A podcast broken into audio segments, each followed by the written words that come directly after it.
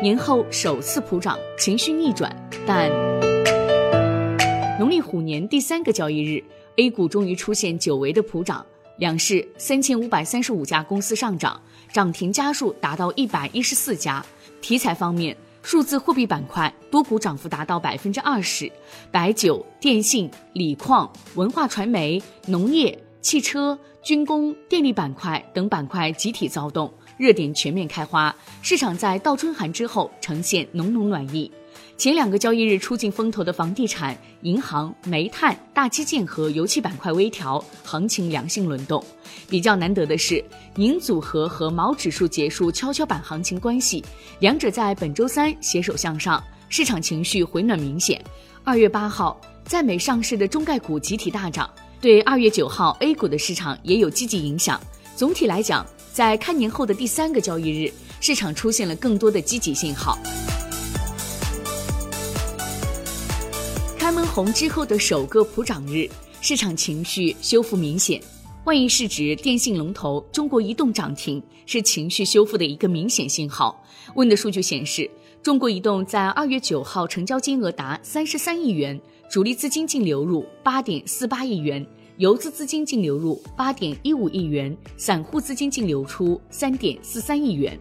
作为主承销商的中信证券近期研报表示，中国移动是全球运营商龙头，公司盈利能力领先，资产优质，现金流表现良好，网络资源与用户规模优势显著。中国移动在五 G 时代的竞争优势有望进一步巩固，看好中国移动业务良好发展与业绩持续增长。该股近九十天内共有七家机构给出评级，买入评级六家，增持评级一家。过去九十天内，机构目标均价为七十九点三九。支持政策频繁出台。二月八号晚间，中国人民银行、市场监管总局、银保监会、证监会印发《金融标准化“十四五”发展规划》文件中提到。稳妥推进法定数字货币标准研制，综合考量安全可信基础设施、发行系统与存储系统、登记中心、支付交易通信模块、终端应用等，探索建立完善法定数字货币基础架构标准。该文件还提出，稳步推进金融科技标准建设，加强云计算、区块链、大数据、人工智能、生物识别、物联网等标准研制和有效应用。引领金融科技规范健康发展。二月八号，中国人民银行、中国银行保险监督管理委员会发布关于保障性租赁住房有关贷款不纳入房地产贷款集中度管理的通知，明确保障性租赁住房项目有关贷款不纳入房地产贷款集中度管理，鼓励银行业金融机构按照依法合规、风险可控、商业可持续的原则。加大对保障性租赁住房发展的支持力度。二月九号，中国平安、贵州茅台、招商银行分别获北上资金净买入四点八六亿元、四点四亿元、四点一四亿元。民生证券表示，近三个月北上资金净流入银行板块二百一十五点七亿元，仅次于电力设备，位列第二。历史上，北上资金连续流入，往往催化出持续的银行行情。此前，公募基金对地产、银行和基建板块配置意愿较低，但近期数据显示情况有所改善，公募持仓重心向城商行偏移，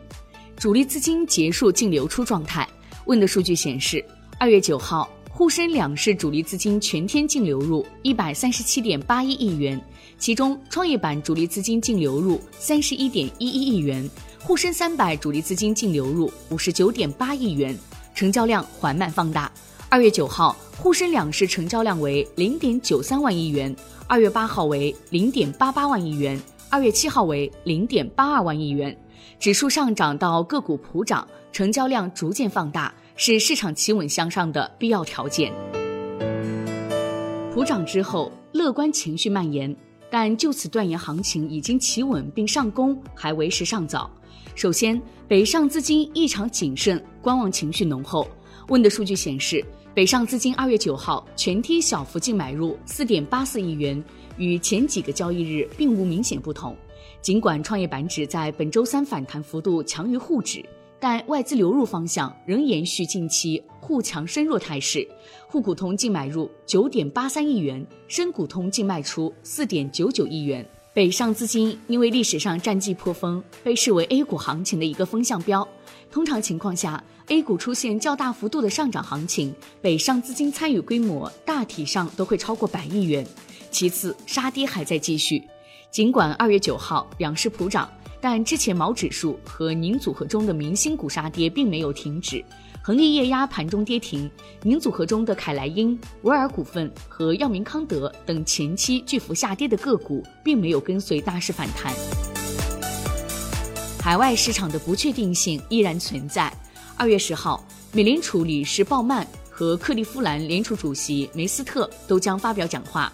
虽然美股以及全球市场都对美联储在二零二二年的加息进行了定价，情绪消化已经接近尾声。如果美国一月份通胀水平继续爆表，导致美联储官员讲话意外强硬，可能会对市场造成新一轮的冲击。好的，以上就是今天财经头条的全部内容，感谢您的收听，也欢迎您关注转发。本节目由万德金融终端 APP 制作播出，我是小颖，我们下期再见哦。